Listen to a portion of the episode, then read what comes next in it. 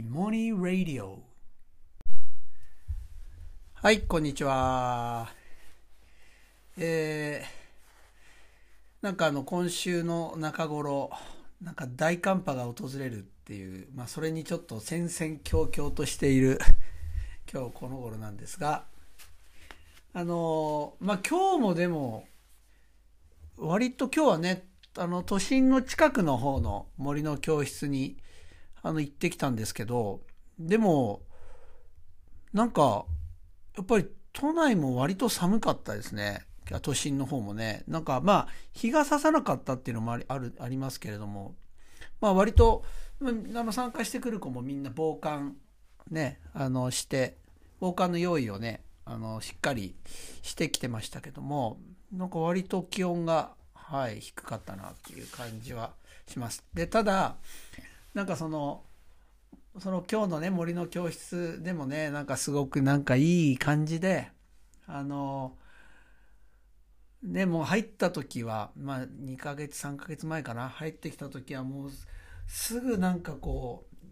ちょっとしたことで激してしまってねまあも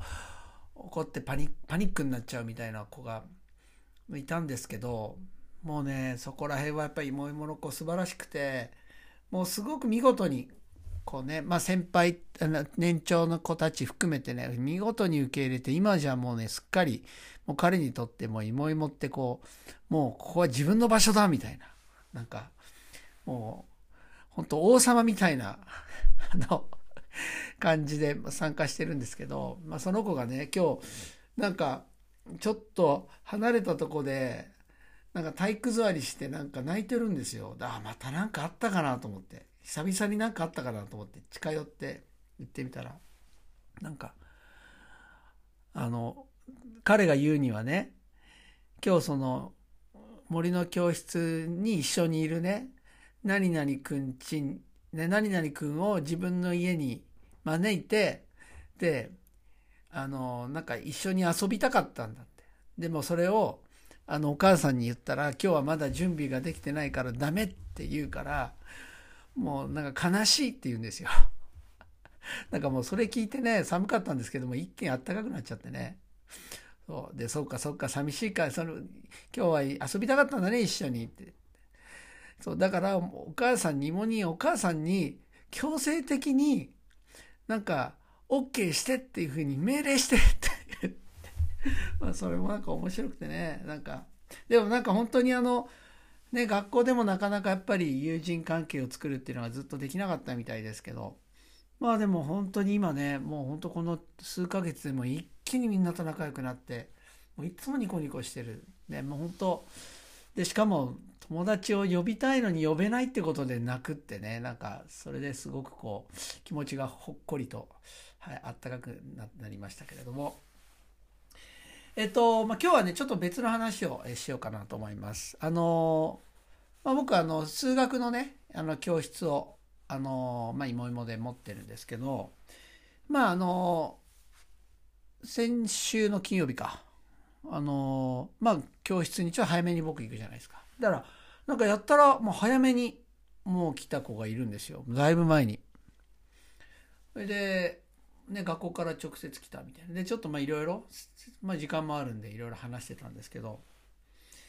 冬休みとかど何どっか行ったの？って言ったら「行きましたよ」って言うから「何どこ行ったの?」って言ったら「初詣に」って言うから「初詣何？どこ行ったの?」って言ったらあの平泉の中尊寺ってあるじゃないですか。あの岩手県のね。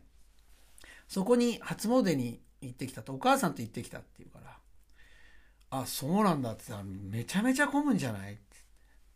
そうですねみたい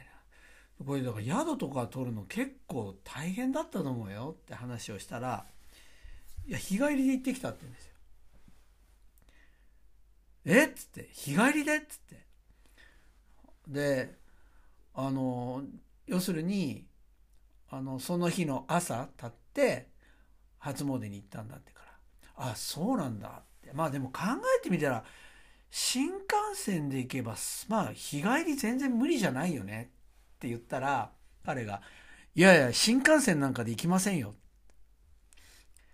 そう。もったいないじゃないですか。っ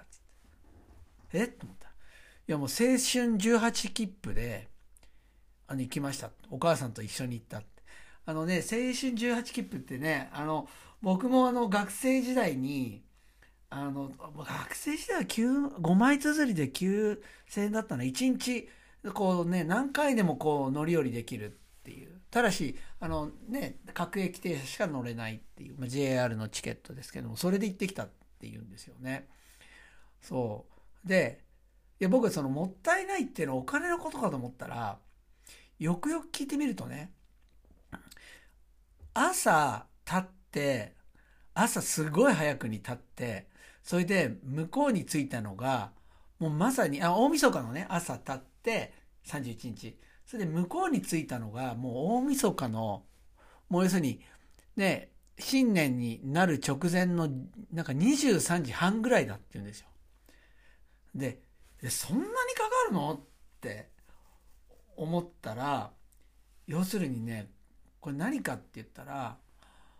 彼は、もうそのせっかく平泉まで行くんだからって言って、もう、例えば福島まで行って、そこから宮城、宮城から山形、山形から秋田、秋田から岩手みたいな、もう、いわゆる日本海から太平洋側、太平洋側から日本海みたいな感じで、もうあの、寄り道しまくって行ってるんですよ。で、だから彼が、いや、新幹線なんか乗る人の気持ちがわからないっていうのは、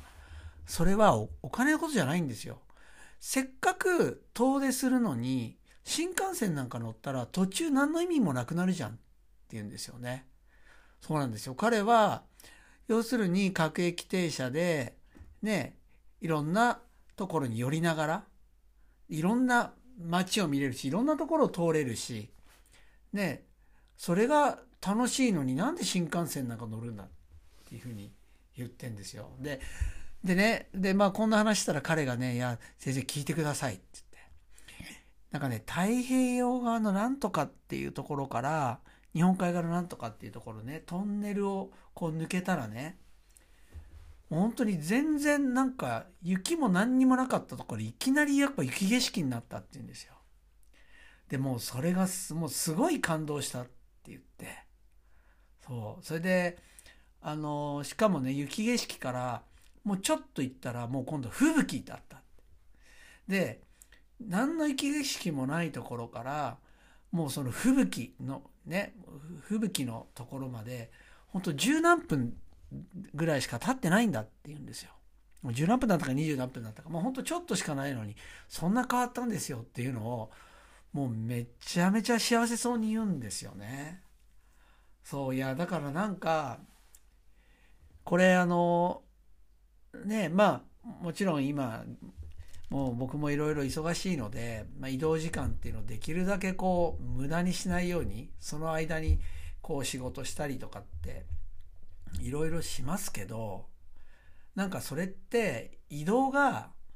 な全く意味がない。だつまり、どこでもドアがあったらそれで行った方が得、効率的っていう考え方じゃないですか。でも彼はその話したら、いや、どこでもドアなんか絶対使わないって言うんですよ。もったいないって言うんですよね。そう。だから、彼は、なんかこう、彼にとって楽しい、したかったのは、平泉に行くことじゃなくて、その間のプロセスなんですよね。そう。だから何か楽しかったっていうのは、どこどこに行ったことじゃなくて、そのどこどこ行くまでのプロセス、それがこう彼にとっての楽しみだし幸せ。ね、だからなんかあの、でもそれを言い切れる、で中学ね、まだ1年生なんですよ。そう、すごいなって。で、その話聞いた時に僕ちょっと思い出したのが、ちょっとね、誰だったかちょっと忘れちゃったんですけど、あの、登山家の方のお話でね、あの、要するに、登頂を目指して登っていくわけじゃないですか。それで、やっとのことで、その登頂したら、達成感がすごいのかっていうと、達成感って全然ないって言うんですよね。意外にないっていう。やったや、ったみたいなのないって言うんですよ。そうなんかその話を思い出したんですよねだそこに行くことを目的にしてるけど目的達成したら幸せとかじゃないっていうことですよね。だから本当幸せはプロセスなんだ。プロセスのところにあるんだっていうこと。なんかね彼の話を聞いてなんかすごい感じたんですよね。でまあよくね我々簡単にねね人間は幸せになるために生きているって、まあ、言ったりするじゃないですか。でもその彼の話聞いてそれって本当なのかな？みたいな。ね。それってしなんか幸せになるためっていうのは今ここに幸せってなくてどっかにあってそれに到達する。あれそれを手にしたら幸せみたいな。なんかそういうふうに勝手に思い込んでるけどなんかそうその思い込みって何か大きな勘違いしてるのかもなっていうふうなことをですねまあ彼とちょっと話をして思いました。ね、だからあの芋芋ってなんかそういうなかなかね面白い子たくさんいるんでね本当に教えられることが本当に多くてね授業そういう意味でもすごく楽しいです。はいそれでは今日はこれまでです。それでは